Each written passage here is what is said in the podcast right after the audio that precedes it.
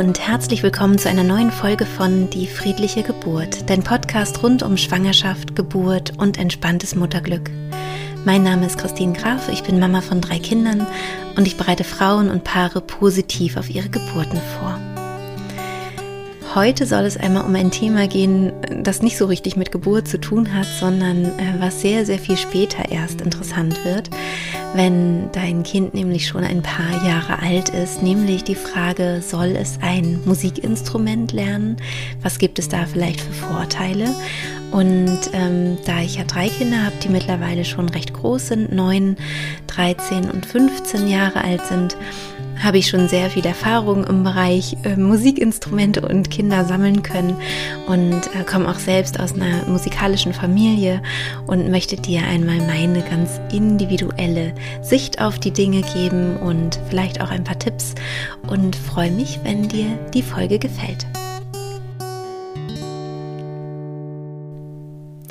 Ja, in der Einleitung habe ich es ja schon so ein bisschen angedeutet, dass ich selbst aus einem ähm, Elternhaus komme, wo auf Musikinstrumente ähm, Wert gelegt wurde oder wo wir auf jeden Fall frei waren, Musikinstrumente spielen zu dürfen und was auch gefördert wurde. Ähm, was ich in meiner ganz persönlichen Kindheit äh, total genossen habe. Also ich war ähm, ein Kind, was wahnsinnig gern geübt hat. Wenn ich heute so meine Kinder anschaue, denke ich, huch, das, naja, das scheint nicht immer so der Fall zu sein, dass Kinder gerne Musikinstrumente spielen und üben. Aber mir war es total wichtig. Ich habe das tatsächlich häufig gemacht, ähm, aus meiner Erinnerung sicher beinahe täglich und auch zum Teil sehr lang, also zum Teil auch äh, mehrere Stunden. Also ich war schon ein, äh, eine Ausnahme, glaube ich, jetzt, was, äh, ja, was Kinder so angeht. Ich war davon einfach total begeistert und es hat mir wahnsinnig viel Spaß gemacht. Und bei meinen Kindern ist es so, dass ich ihnen auf jeden Fall auch ermöglichen wollte, dass sie ein Musikinstrument spielen können. Und habe da, wie gesagt, ganz andere Erfahrungen gemacht, nämlich weniger diese, ja, diese intrinsische Motivation, unbedingt das jetzt lernen zu wollen. Ich habe festgestellt, dass die Kinder sehr, sehr schnell zu begeistern sind von Musik und auch von einem Instrument, aber dass es schwer fällt, ähm, so eine Frustrationsgrenze zu überstehen sozusagen, also drüber zu gehen, wenn es mal frustig wird, wenn ähm, das vielleicht nicht so klappt mit dem Üben. Und umso glücklicher sind sie, wenn man dann diese Hürde genommen hat, also wenn, ähm, wenn sie es dann geschafft haben, doch besser zu werden in ihrem Instrument. Warum sollte man überhaupt Kindern ein Instrument in die Hand geben oder überhaupt mit klassischer Musik vielleicht ähm, in Kontakt bringen. Ich finde, es hat natürlich was Kulturelles, also klassische Musik gehört ja zu unserem Kulturschatz dazu und ich glaube, dass sich unsere, äh, unser Gehirn nochmal anders entwickelt, wenn wir unterschiedliche Eindrücke haben. Also wenn wir nicht immer nur das Gleiche hören, sehen, denken und so weiter, sondern wenn es eben auch was anderes gibt, was komplexeres vielleicht. Ähm, und dazu gibt es bestimmt auch irgendwelche Studien, also was macht die klassische Musik mit, äh, mit einem kindlichen Gehirn oder so. Aber ich merke halt, dass, dass die Kinder wie so ein Schwamm sind und ähm, egal was man ihnen äh, vor, vorgibt, bis zu einem bestimmten Alter wird das total gerne angenommen, wenn man selbst begeistert ist. Also ich glaube, es bringt zum Beispiel nichts, wenn man selber klassische Musik äh, jetzt ganz furchtbar findet, dann ja, das dem Kind sozusagen, weil man denkt, es ist irgendwie gut fürs Kind, ihm das so vorzu, ähm, vorzulegen und es muss das jetzt sozusagen machen und man selber findet es aber ganz schrecklich oder so. Ich glaube, das würde nicht funktionieren. Aber wenn man sich selber auch so ein bisschen ähm, dafür begeistern kann oder auch Lust hat, sich damit vielleicht ein bisschen auseinanderzusetzen, ähm, gibt es da wirklich ganz, ganz tolle Möglichkeiten. Es gibt zum Beispiel eine Reihe an Hörbüchern, die ich ganz toll fand. Das heißt, die heißt ähm, wir, wir entdecken Komponisten. Das ist schon eine ältere Reihe, die es schon länger gibt. Ähm, die ganz liebevoll gemacht ist, finde ich, Und die Kinder lernen dadurch ganz spielerisch äh, ja bestimmte Aspekte von bestimmten Komponisten. Zum Teil ist es auch ein bisschen ein bisschen schwierig. Also manchmal ähm, habe ich so den Eindruck, wenn es so modernere Kinderhörbücher gibt oder so, dass es so ganz einfach ist. Alle Wörter müssen immer sofort verstanden werden, so ganz simpel gehalten.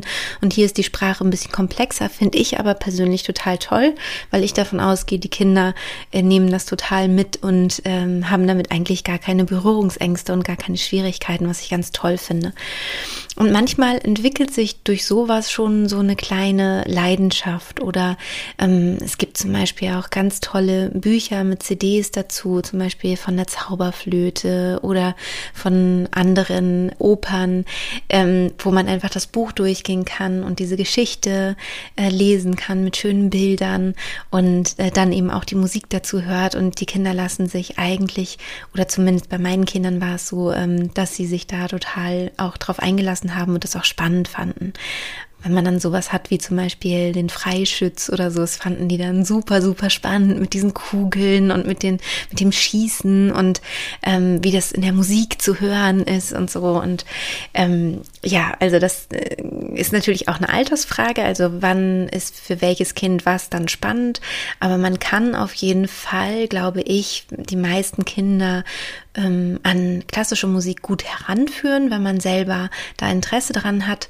Und wenn es dann wieder die Möglichkeit gibt nach Corona, dass man vielleicht auch mal ein Orchester besuchen kann, vielleicht eine kind in eine Kinderoper gehen kann oder sowas und den Orchestergraben sieht, dann gibt es vielleicht auch schon so die ersten Interessen. Und wann man das macht, das ist natürlich irgendwie jedem, jedem selbst überlassen.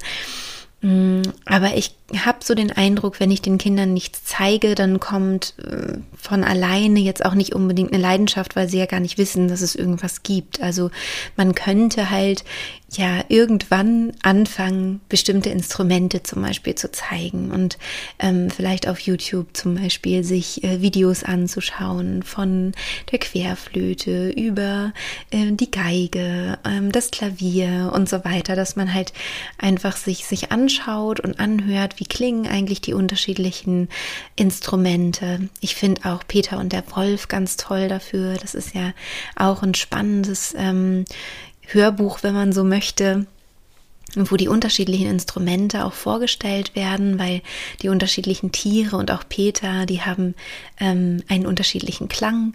Und so gibt es halt ganz, ganz viele tolle Sachen, wie man Kinder an klassische Musik heranführen kann.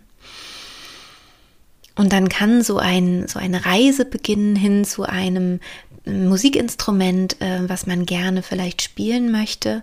Und da ist es, denke ich, besonders entscheidend, dass man auch eine gute Lehrerin oder einen guten Lehrer findet, ähm, mit dem sich das Kind auch gut versteht. Vielleicht spielt man selbst ein Instrument und ähm, macht es dann zusammen mit dem Kind und macht da so die ersten Schritte. Aber wenn es dann zu einem Lehrer geht oder einer Lehrerin, sollte sich das Kind gut mit ihm oder ihr verstehen. Ich glaube, das ist ähm, fast das Wichtigste, das ist so die, so die Basis. Und wenn das nun alles stattgefunden hat und ähm, das ist meistens so in der Grundschulzeit irgendwann, dass ähm, die Kinder so langsam ein Instrument finden, wo sie das Gefühl haben, ja, das möchte ich vielleicht gerne lernen, ähm, dann ist mein Tipp, dass man sich jeden Tag ähm, zehn Minuten Zeit nimmt zum Üben und da auch relativ konsequent ist. Ich muss gestehen, dass ich es selber nicht bin. Also das ist eigentlich unsere Regel, dass zehn Minuten am Tag geübt wird.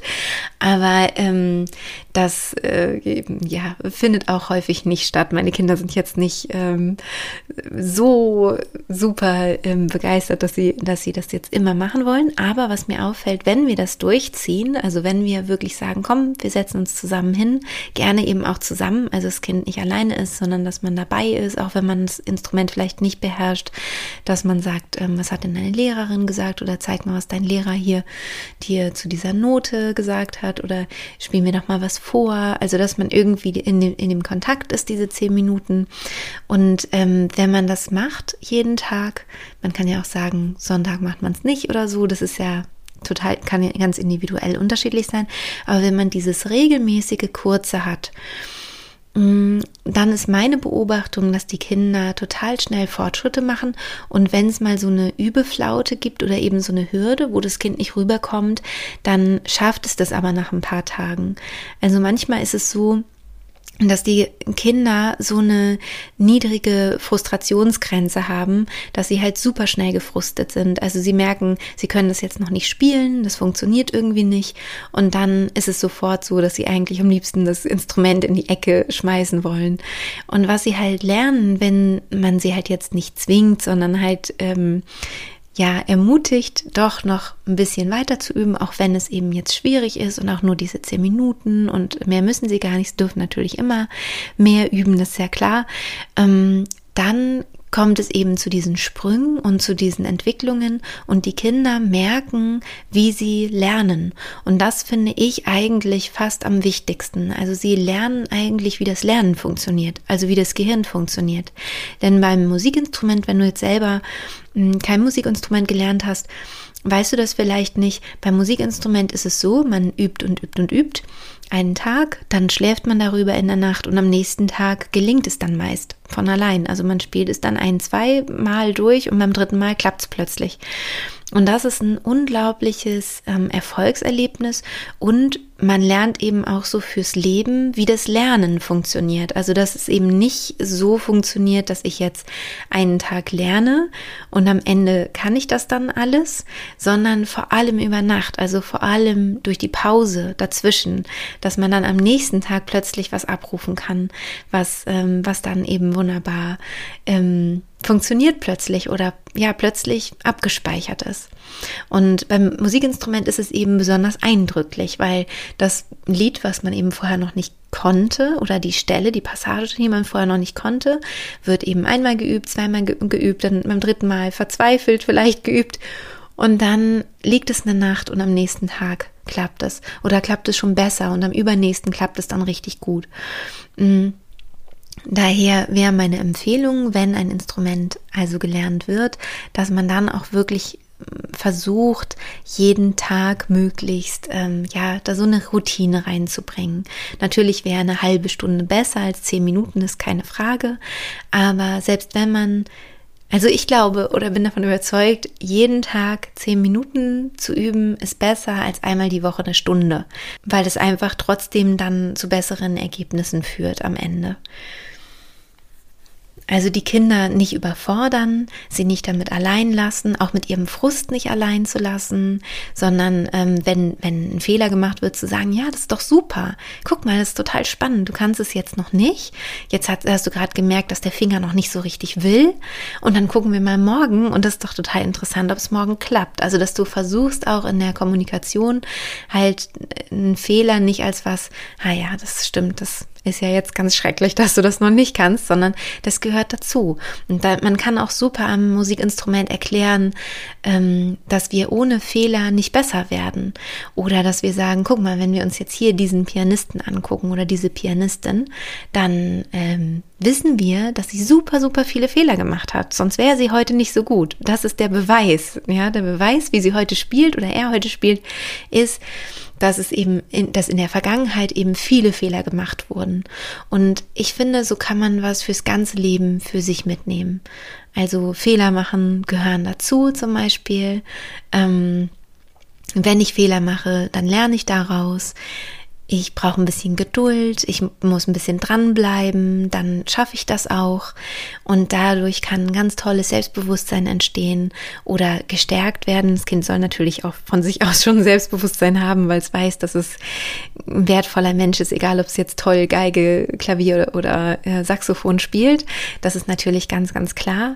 Aber ja, es ist so ein Gefühl, es kann ein Gefühl entstehen von, ich schaffe das, ich, ähm, ich kann was bewirken und ich kann einen Klang erzeugen, ich kann Musik machen, das kann schön klingen und ich merke, ähm, ich kann mir selbst meine Musik machen, ich muss es nicht irgendwo abrufen, weil jemand anders Musik gemacht hat, ne? sondern ich kriege so meine eigene Erfahrung damit. Und ich glaube, davon bin ich ganz fest überzeugt, obwohl ich jetzt ähm, da keine Studien zu habe oder so, dass es einfach fürs Gehirn, für die Entwicklung ähm, total gut ist, wenn ein Kind sich mit Musik nochmal anders beschäftigt, als es eben zu konsumieren. Also indem äh, ein Kind eben Musik auch wirklich lernt. Aber diese Podcast-Folge soll jetzt vor allem ähm, meine Sicht auf die Dinge zeigen also ein bisschen ein Plaudern aus dem Nähkästchen sozusagen von Freundin zu Freundin vielleicht, wie ich das Ganze handhabe oder was meine Gedanken dazu sind. Jetzt auch ein bisschen ähm, retrospektiv, weil meine Kinder jetzt auch schon ein bisschen älter sind und zum Teil dann auch schon wieder die Lust verloren haben an den Instrumenten und das auch schon zum Teil wieder durch ist. Aber ähm, ja, das sind so die Dinge, auf die ich glaube ich auch bei einem weiteren Kind achten würde, dass ich das zumindest anbiete und man gemeinsam überlegt, gibt es da nicht ein Instrument, was dir gut gefällt und da bleiben wir dann auch dabei und, ähm, und nehmen uns jeden Tag ein bisschen Zeit dafür. Und es kann ja auch eine tolle Quality Time zwischen Mama und Kind oder Papa und Kind sein.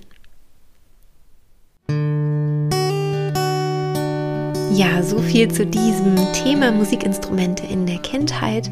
Und ich hoffe, du konntest ein bisschen was für dich mitnehmen. Vielleicht konntest dich ein bisschen inspirieren und ich werde dir natürlich die Sachen, die ich jetzt gerade genannt habe, also die ähm, Hörspiele und so, das werde ich dir jetzt hier noch verlinken in den Show Notes und freue mich natürlich, wenn du vielleicht auch schreiben magst, äh, wie du es zu Hause mit deinen Kindern handhabst und äh, das kannst du gerne auf Instagram machen. Da findest du mich unter die.friedliche.geburt und ich wünsche dir und deiner Familie von Herzen alles Liebe, deine Christine.